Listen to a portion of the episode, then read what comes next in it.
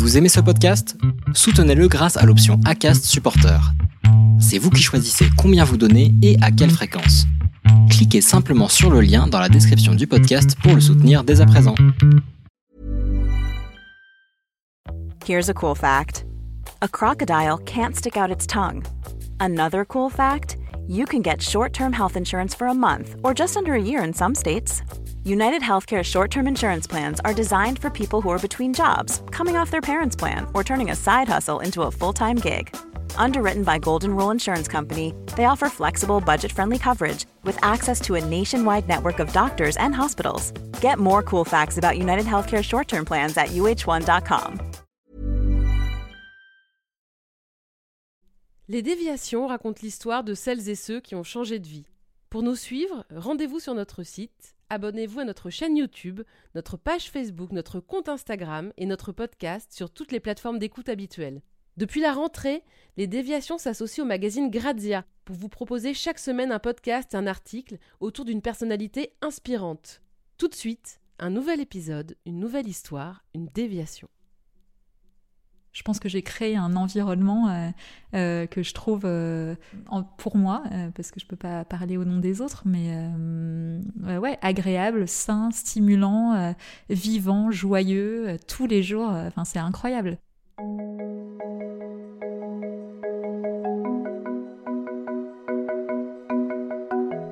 Elle a 34 ans, deux petites filles et un mari, habite Paris, elle aime Basquiat, Françoise Sagan, les pièces vintage et revendique volontiers son goût de la liberté. Elle a aussi monté sa petite entreprise, aux trois fois rien des vêtements en ligne qu'elle vend à une communauté qui la suit, pour certains, depuis 10 ans.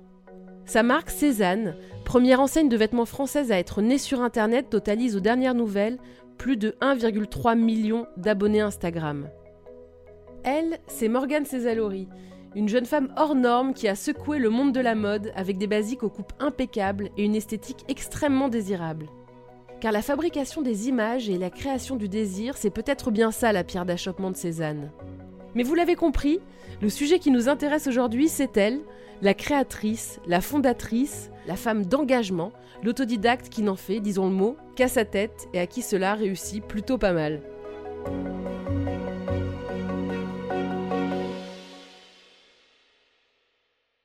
Morgane, euh, je suis ravie de te recevoir au micro des déviations. J'aimerais ici que tu puisses nous raconter ton histoire. Tu as déjà donné beaucoup d'interviews, mais ici, on ne va pas dévoiler tes adresses fétiches ou tes produits de beauté euh, préférés. Mais je voudrais qu'on parle de toi, de ton histoire, et donc on commence au début. Tu es née en République démocratique du Congo. Ouais, carrément. En fait, mes parents y ont vécu 10 ans, et, euh, je suis née dans cette histoire de 10 ans passée en Afrique. Et j'ai passé donc euh, quasiment euh, un peu plus de 4 ans, donc euh, ma toute petite enfance. Donc je pense que ça conditionne, mais en même temps avec des souvenirs un peu lointains, ça conditionne sur l'ouverture et la et l'envie d'ailleurs quoi, en général. Ensuite, donc tu es rentrée en France avec tes parents à l'âge de 4 ans. Exactement. Et puis après, j'ai grandi en banlieue parisienne, à la Garonne-Colombe. Tu étais quel type d'adolescente? Pense que comme aujourd'hui, je suis hyper sage dans la forme et pas du tout euh, dans le fond. C'est ce qui fait, euh, je pense, la particularité de mon parcours, la particularité de la façon euh, dont l'entreprise se vit au quotidien. Voilà, je, je remets en question tout ce qui peut être remis en question tout le temps. Et en fait, j'adore ça parce que du coup, c'est toujours en mouvement. Et en même temps, j'ai pas du tout besoin d'aller chahuter et de faire des vagues. Ça m'intéresse pas. Ce que je veux, moi, c'est me trouver et euh, par la même occasion, du coup, essayer de créer un, environnement euh, qui est euh, stimulant, qui est passionnant, qui est humain. Et je pense que c'est ma seule priorité dans la vie, en fait. Et pareil, maintenant que j'ai des, petites filles, j'ai envie de cultiver ça et j'espère que je pourrai leur transmettre, en fait, juste qu'elles aient cette liberté de se découvrir en fait et puis du coup de prendre les chemins qu'elles ont besoin de prendre et pas ceux que ce qu'on leur impose, que ce soit nous ou un système. J'ai lu, parce que ça fait partie de toute l'histoire euh, qu'on raconte sur toi au fil des interviews, que tu euh, avais passé le bac en candidat libre. Oui, parce qu'en fait, je suis donc partie aux États-Unis une année quand j'avais 15 ans, et quand je suis rentrée, bah, j'étais forcément un tout petit peu, euh, pas déphasée, mais je pense que c'était tellement libre cette année que j'ai passée à l'étranger et de revenir dans un cadre d'autant plus avec des matières euh, qui moi me passionnaient pas euh, forcément à part toute la partie euh, littéraire et donc du coup j'ai eu vite le sentiment qu'un bac L pouvait se passer librement. Et j'en ai un peu profité aussi ça a été une année ou deux années où en fait euh, je me suis intéressée à beaucoup de choses. J'ai eu la chance de prendre le temps aussi de lire, de faire des expos, de, de questionner en fait euh, finalement ce qu'on nous impose naturellement. Et voilà, et j'ai eu mon bac comme ça et, euh, et c'était super. Est-ce que dans la famille d'où tu viens, on te poussait justement à cultiver ta singularité, à trouver ta place C'était pas du tout quelque chose de cultivé consciemment, mais c'est sûr que j'ai des parents très libres et notamment parce qu'il n'y a justement pas cette contrainte de milieu social. Et en fait, ça, change tout. En fait, il n'y a pas de conditionnement quand on vient pas d'un milieu euh, bourgeois où on est juste libre de devenir, en fait. Je crois que ça, c'est une chance. Enfin, moi, c'est la plus grande chance que, que j'ai eue. Et ma mère euh, et mon père, euh, de, de, laisser leurs enfants se trouver, se chercher, se tromper.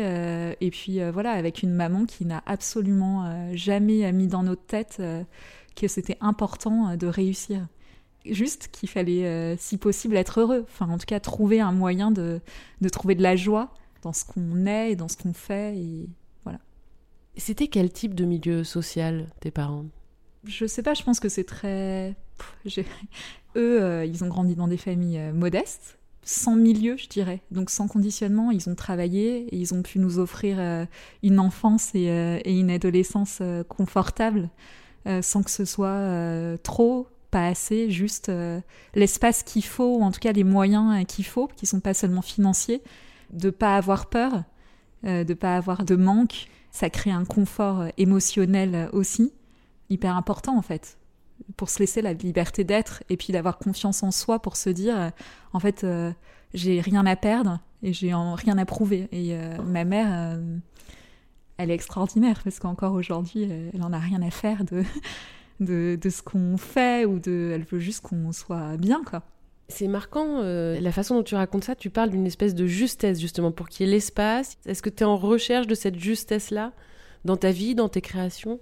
Est-ce qu'il y a une justesse? Je sais pas s'il y a une justesse et si je cherche ça. Je, je juste d'être bien en fait. Ça veut pas dire que tous les jours on est trop bien et même quand je pense à mon enfance ou mon adolescence où c'est juste que euh, la confiance de pouvoir euh, chercher, trouver et d'avoir cette liberté là fait qu'on a l'impression que ça va aller quoi. Aussi parce que je pense que les valeurs euh, qui sont importantes pour moi elles sont tellement évidentes et tellement claires. Moi, j'ai besoin d'être euh, d'être bien avec euh, les gens qui m'entourent. À partir du moment où on est bien soi et qu'en plus on a l'impression d'être super bien entouré et d'être aimé et d'aimer, j'ai l'impression que tout va bien, quoi. Moi, j'aimerais bien que tu me racontes toute la partie après ton adolescence, parce que j'en suis restée au, au bac L. Ce que tu fais ensuite? Je suis partie de chez moi à 18 ans vivre avec mon premier amoureux, enfin mon premier amoureux, en tout cas la première personne avec qui euh, je me suis installée. J'avais euh, déjà euh, commencé quelque part, sans le savoir, ma vie professionnelle. Bah, du coup, j'ai pris une année après le bac pour me demander ce que je voulais faire.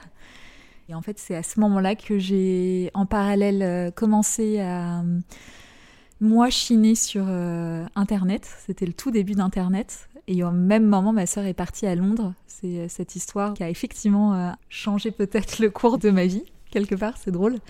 Son départ à Londres, elle a laissé quelques vêtements, dont des pièces vintage. Et moi, comme je cherchais et je chinais euh, ça pour moi, à ce moment-là, je lui ai dit, ah ben, peut-être que je peux les mettre en ligne, juste en me disant, ça va me faire de l'argent de poche puisqu'en fait dans le principe de cette année où je je faisais pas d'études supérieures à ce moment-là, et puis dans l'absolu du coup, c'était de justement pas regarder le plafond euh, non plus. Donc euh, je travaillais euh, un peu et puis ben, ça en parallèle qui était juste argent de poche.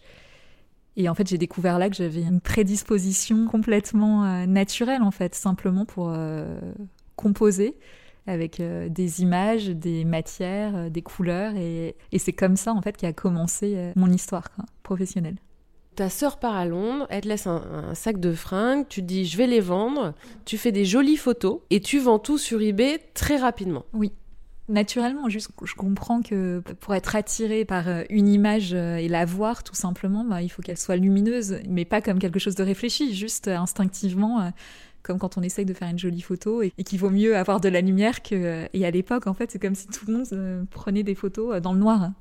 Comme si j'avais été la seule à, à m'être dit, bon, bah, peut-être qu'un mur blanc près d'une fenêtre et une belle composition, c'est plus attirant. Du coup, les gens très rapidement ont été euh, à fond en fait avec euh, ma sélection.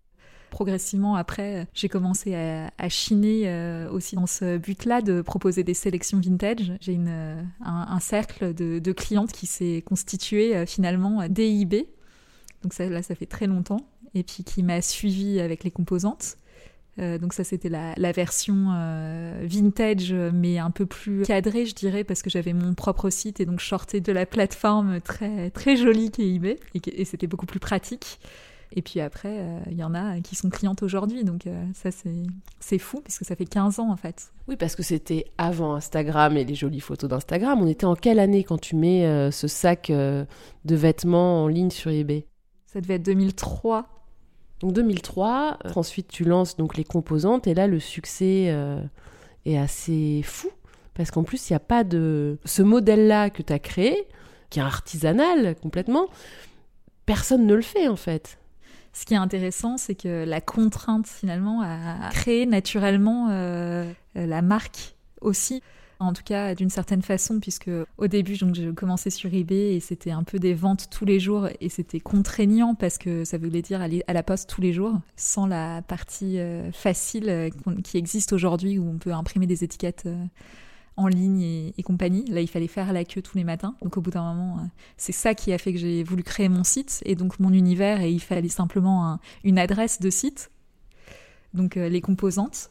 Et donc après, euh, pour euh, m'éviter d'aller euh, à la poste tous les jours, je me suis dit, bon, c'est peut-être pas mal d'avoir un rendez-vous par mois qui me contraint aussi et me donne un peu une deadline parce que j'étais hyper jeune. Donc, et comme je suis un peu électron libre et que j'aime pas trop à la base les horaires et les dates, c'était un peu mon petit cadre. Je me suis auto-cadrée avec une date par mois sans me dire au début, en 24 heures, ça va plaire et la réalité, c'est qu'effectivement, le premier rendez-vous où moi j'ai invité euh, les, personnes qui m'avaient euh, suivi euh, jusque-là, et eh ben c'est parti très vite. Et donc c'était super parce que ça me permettait aussi d'organiser mon temps potentiellement, soit de voyager, de chiner en voyageant, et puis après de partager ma sélection à un moment identifié. Ça a été super. Et puis après, au bout d'un moment, ben, les pièces uniques c'est euh, incroyable parce que c'est magique et moi je, je, je, veux dire je suis très sensible à tout ce qui est euh, ancien et, donc euh, qu'on trouve pas facilement. Mais c'est vrai que quand on a de plus en plus de personnes qui sont intéressées ben ça crée aussi de la frustration. Donc progressivement c'est là que je me suis dit bon toute cette magie que j'ai la chance d'aborder au quotidien parce qu'en fait les belles pièces vintage c'est souvent fait main avec des couleurs euh, dingues, des nuances, euh, des tissus, euh, des coupes, des finitions, des montages qu'on trouve difficilement, en tout cas dans des prix accessibles aujourd'hui.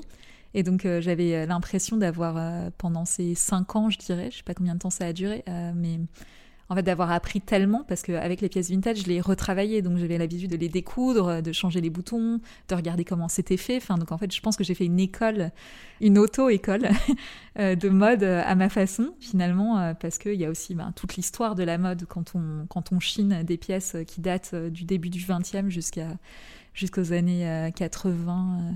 Voilà, on voit euh, passer finalement toutes les modes et tous les changements et toutes les libérations aussi pour les femmes dans les, dans les coupes. Donc en fait, c'était évident pour moi, je pense, de d'imaginer des vêtements pour les femmes avec cette culture là que j'avais et cette connaissance que j'avais et aussi cette passion du détail. C'est en fait ça que j'ai voulu après partager avec mes premières mes premières créations essayer de relier euh, cette connaissance-là et cet euh, intérêt-là de aussi euh, vraiment sublimer une femme avec un, vêtement, qu'elle se sente bien, et puis essayer de faire en sorte qu'il y ait moins de frustration, puisque la création permettait de proposer plus qu'une pièce. Donc ça, c'est toute la genèse qui conduit au lancement de Cézanne, et on est en quelle année? Déjà, les créations, elles ont commencé dès 2009 ou dès 2010 avec les composantes. Et après, en 2013, euh, c'est devenu Cézanne, donc c'était la suite. Et en fait, c'est le moment où il n'y a plus eu de vintage que c'est devenu Cézanne. Et c'était aussi un moment où j'étais un peu plus grande et euh, que j'avais aussi euh, besoin et envie d'affirmer euh, la partie créative et la partie création qui était moins claire dans le principe des composantes. Et les gens, je pense, au bout d'un moment, savaient plus trop est-ce que c'était des pièces vintage, est-ce que c'était des créations. Donc en fait, le fait de changer de nom, ça permettait aussi de communiquer finalement ce que je voulais que ça soit et que ce soit clair. Et en fait, euh, c'est drôle parce que c'était une décision euh, qui fait peur. Quand on change, on a l'impression que, oh là là, est-ce que les gens ils vont comprendre? Est-ce qu'ils vont suivre? J'avais vraiment peur euh, et en même temps besoin de le faire. Et en vrai, évidemment, c'était c'était une super décision. Je regrette pas. Mm. Effectivement, c'est une vraie décision et tu deviens créatrice de mode. Je, je sais pas ce que je deviens, mais je deviens en fait ce que j'étais parce que parce que naturellement, en fait, composer, euh, même avec une pièce vintage, la retravailler, la repenser, ou la... c'est une continuité. Donc euh, oui, je dis souvent que mon, métier, c'est de composer.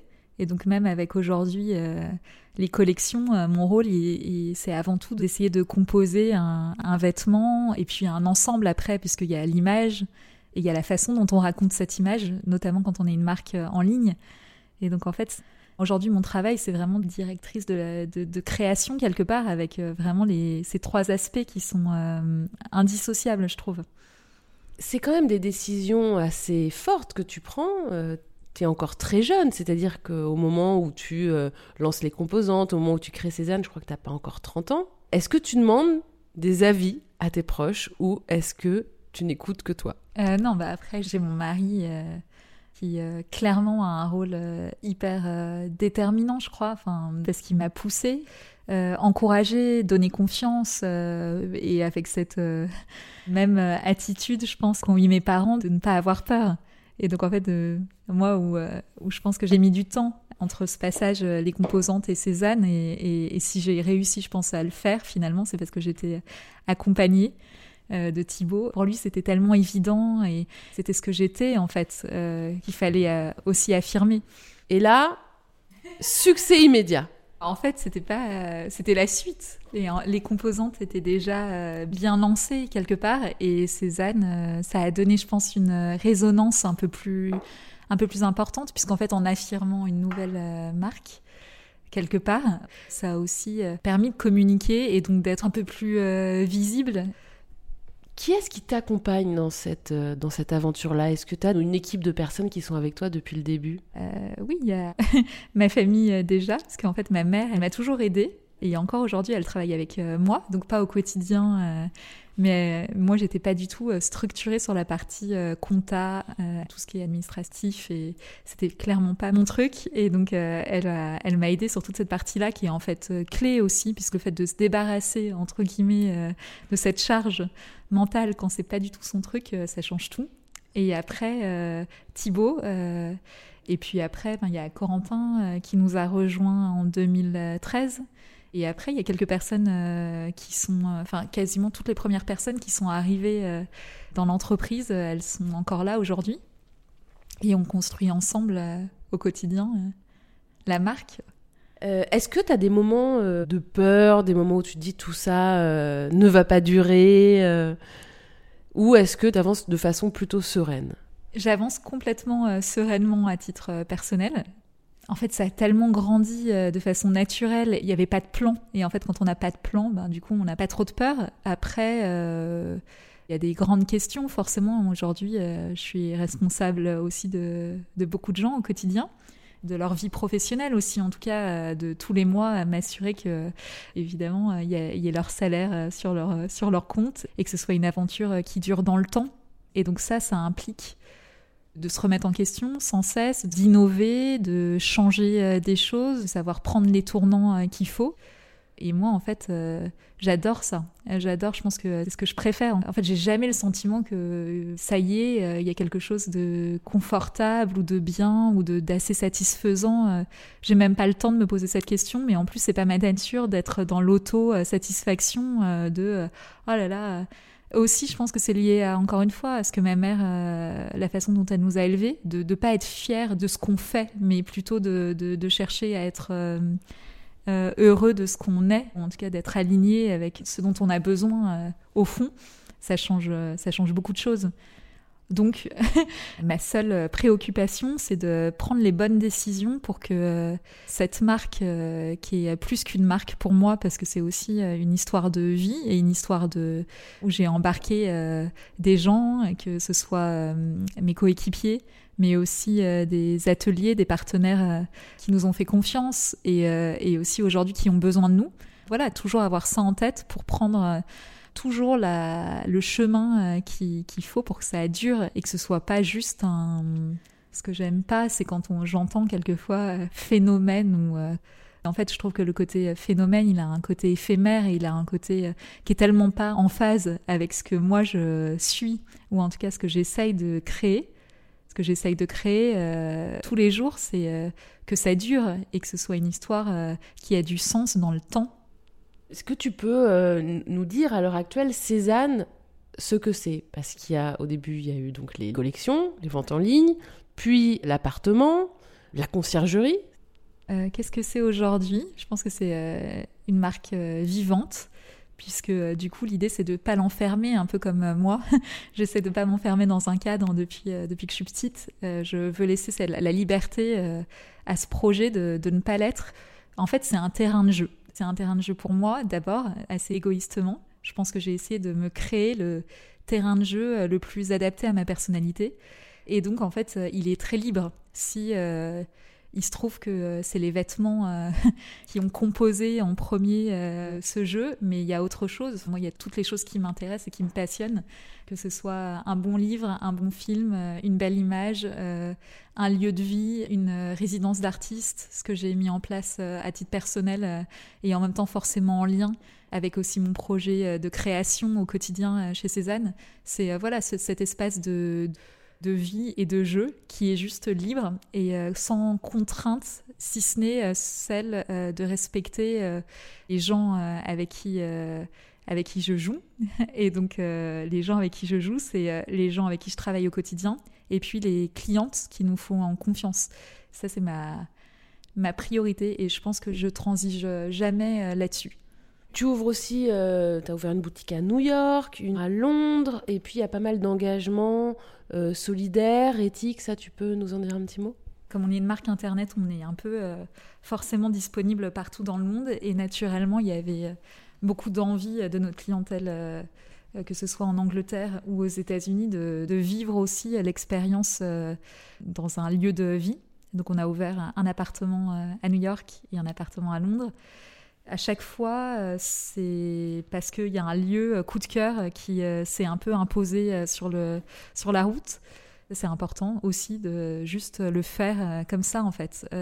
avoir le sentiment que ça vient naturellement. Et quand ça vient pas naturellement, en général, moi, ça ne, ça ne marche pas. Enfin, en tout cas, ça ne m'interpelle pas. Donc, ça, c'est, les projets ne se font pas quand ils viennent pas naturellement. Et après, toute la partie engagée.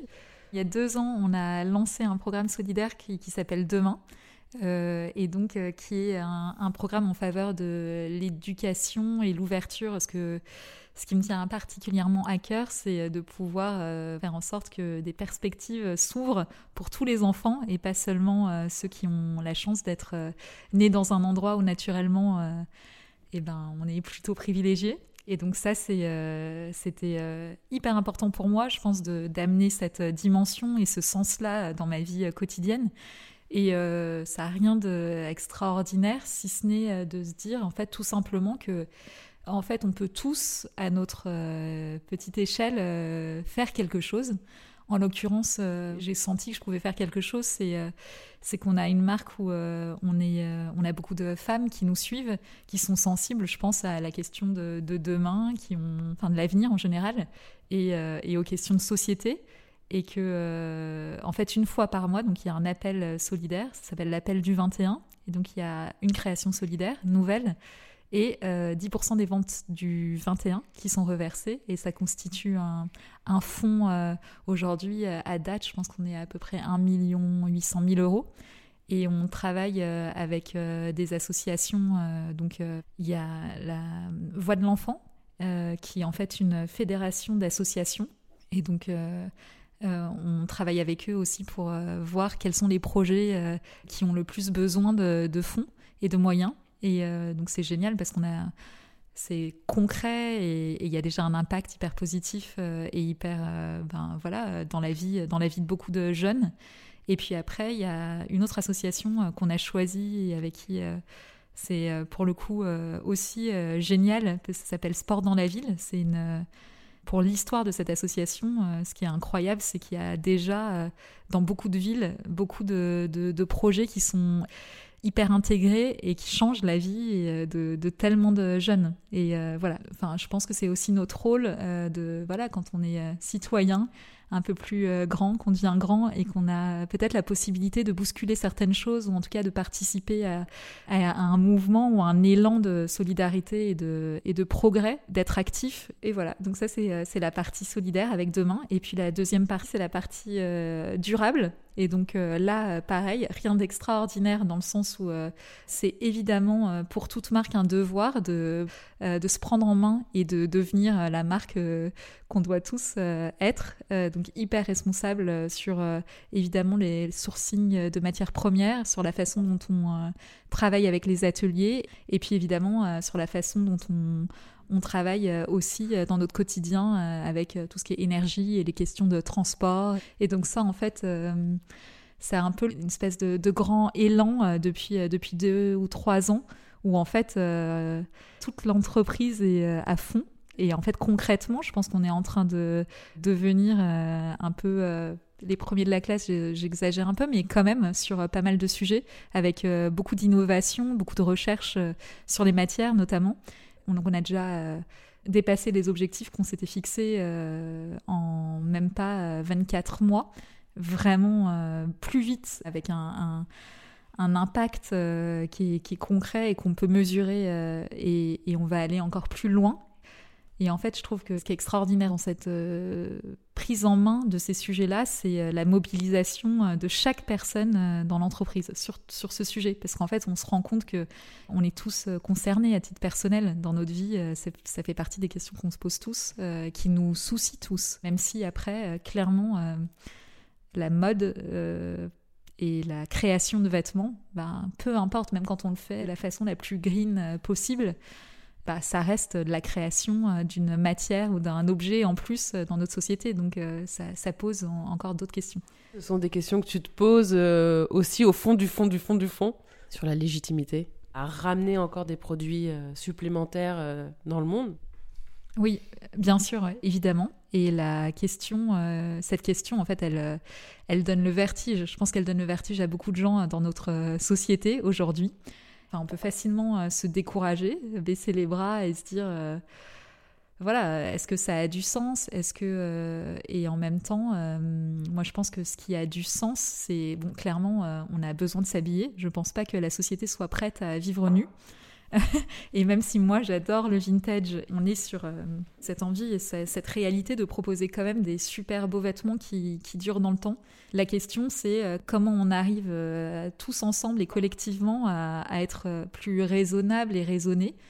Et donc moi, ma réponse à ça, par rapport à Cézanne, c'est si on peut devenir finalement une alternative à des marques plus fast fashion, et que du coup, au lieu que les gens achètent 3, 4, 5 vêtements par mois, potentiellement dans des marques qui ont moins d'engagement et qui vont moins loin et qui sont euh, pas forcément euh, voilà aussi respectueux de, la partie éthique euh, et la partie durable sur les matières premières. Déjà, je pense qu'on a finalement une raison d'être en fait. Et en même temps, il y a, je trouve, la dimension qu'on oublie dans toutes ces questions-là, c'est il y a une réalité humaine encore. C'est-à-dire que aujourd'hui, Cézanne, ça emploie à, à, peu près 200 personnes entre nos adresses et nos bureaux. Euh, mais euh, indirectement beaucoup plus entre euh, les gens qui travaillent dans les ateliers, les freelances, les créatifs. En vrai, je pense que c'est plusieurs, plusieurs, plusieurs centaines de personnes Et ça aussi, c'est une responsabilité. Enfin, changer la mode ou changer le monde, d'accord, mais on peut pas aussi penser à bah, comment on fait avec aussi toute cette responsabilité sociale où il y a aussi des gens. Et donc, il faut tout changer progressivement bien et faire mieux et peut-être renoncer à des, à des travers qu'on peut tous avoir d'avoir envie de trop de choses, quoi. Et euh, c'est ce que je disais, moi je suis euh, voilà dans cette remise en question euh, telle que évidemment dès que je je, prends conscience de, de, quelque chose qui est fondamental. Il n'y a pas de compromis et ça va vite. J'imagine que le fait d'avoir eu deux petites filles a aussi dû jouer dans cette sensibilité particulière que tu as par rapport à l'environnement Évidemment que, je, me sens concernée par qu'est-ce qui va arriver dans 50 ans et, euh, et pour leur, euh, si elles veulent, euh, elles, construire une famille, est-ce que ça va être possible en fait? Ça paraît dingue, mais on se pose évidemment toute cette question et en même temps, en fait, ça génère beaucoup de peur. Le problème, c'est que la peur, elle peut être paralysante. Après, il y a aussi une partie, je pense que c'est hyper important d'être très humble par rapport à ce qu'on est dans l'univers et voilà, il y a une dimension euh, de qu'est-ce que qu'est-ce que la Terre et qu'est-ce que voilà qu'est-ce qu'on fait là et globalement euh, qui que de toute façon on ne maîtrise pas. Et euh, et je trouve que ça ça permet de remettre les choses en perspective de penser aux dinosaures de penser à nous et de se dire bon voilà on, est aussi peu de choses dans cet univers et il faut moi ça me rassure de penser à ça j'ai lu dans une interview, alors hum, c'est peut-être anecdotique et tu n'auras peut-être pas envie de réagir là-dessus. Euh, en 2016, mon corps dit stop. Tu travaillais trop? Euh, Non, euh, oui, j'ai travaillé beaucoup. J'ai travaillé beaucoup pendant. Enfin, et je travaille encore beaucoup. J'ai eu aussi deux petites filles et j'ai senti mes limites physiques, pas mes limites mentales. c'est bien mon problème, c'est que mon cerveau, il est, très actif et très vif, et que voilà, ce terrain de jeu, il est tellement euh, stimulant et épanouissant qu'en fait, il fait oublier ses limites euh, physiques. Et donc j'ai ressenti euh, effectivement à Noël en 2016 qu'il fallait que je me calme, franchement. et j'ai eu de la chance parce que je pense que j'ai senti tout ça avant que ce soit, ça puisse être plus grave. Si tu n'avais pas euh, créé les composantes puis Cézanne, à ton avis, qu'est-ce que tu aurais fait? Hmm. Honnêtement, je sais, j'ai aucune idée. Je pense que euh, j'avais besoin de liberté euh, et donc de toute façon, j'aurais cherché cette liberté d'une façon ou d'une autre et donc ouais, j'aurais cherché, j'aurais cherché comment être libre et comment me créer un terrain de jeu qui humainement euh, me protègent en fait euh, et qui euh, me permettent d'éviter des environnements ou des personnalités hostiles parce que ça m'intéresse pas. je pense que j'ai créé un environnement que je trouve pour moi, parce que je peux pas parler au nom des autres, mais ouais, agréable, sain, stimulant, vivant, joyeux, tous les jours. Enfin, c'est incroyable ce qu'il y a d'exceptionnel euh, dans mon quotidien, c'est à quel point j'ai l'impression de rire et de sourire et de partager euh, humainement euh, une aventure incroyable avec les, personnes qui m'entourent. Et ça, c'est quelque chose que j'ai découvert, puisqu'en fait, moi, j'étais seule pendant longtemps et indépendante aussi, et je pense que je voulais absolument le rester parce que j'avais peur que ça me prive de liberté de, m'entourer et de m'accompagner de, de, personnes, alors que j'adore les gens. Euh, mais j'avais vraiment peur. Je me disais, oh là là, enfin, quand on a quelqu'un dans son équipe, typiquement, bah, au début en tout cas, et qu'on n'est que deux ou trois, il a besoin de qu'on soit là. Et donc ça crée, euh, pour moi, moi qui ai besoin de liberté sur les horaires, sur euh, tout, sur l'organisation, sur le fait qu'il n'y ait pas de cadre, c'était un peu tétanisant.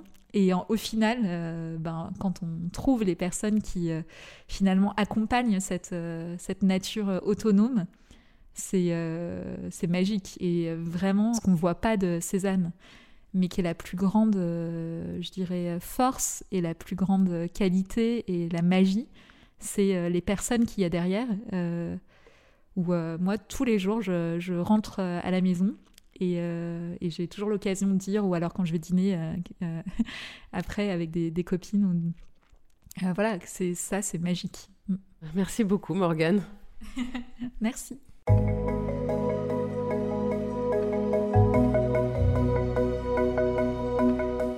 C'était un entretien mené par Laurence Velli, réalisé par Sidney Clazen et coproduit avec le magazine Grazia. Commentez, écrivez-nous, partagez, taguez vos amis, réagissez avec beaucoup de cœur, de pouces levés et d'étoiles quand on vous le propose.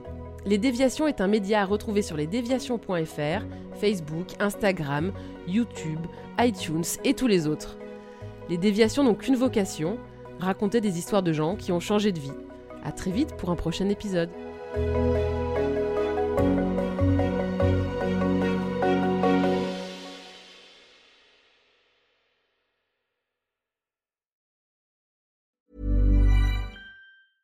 Cool fact a crocodile can't stick out its tongue. Also, you can get health insurance for a month or just under a year in some states. United Healthcare short term insurance plans, underwritten by Golden Rule Insurance Company, offer flexible, budget friendly coverage for you. Learn more at uh1.com.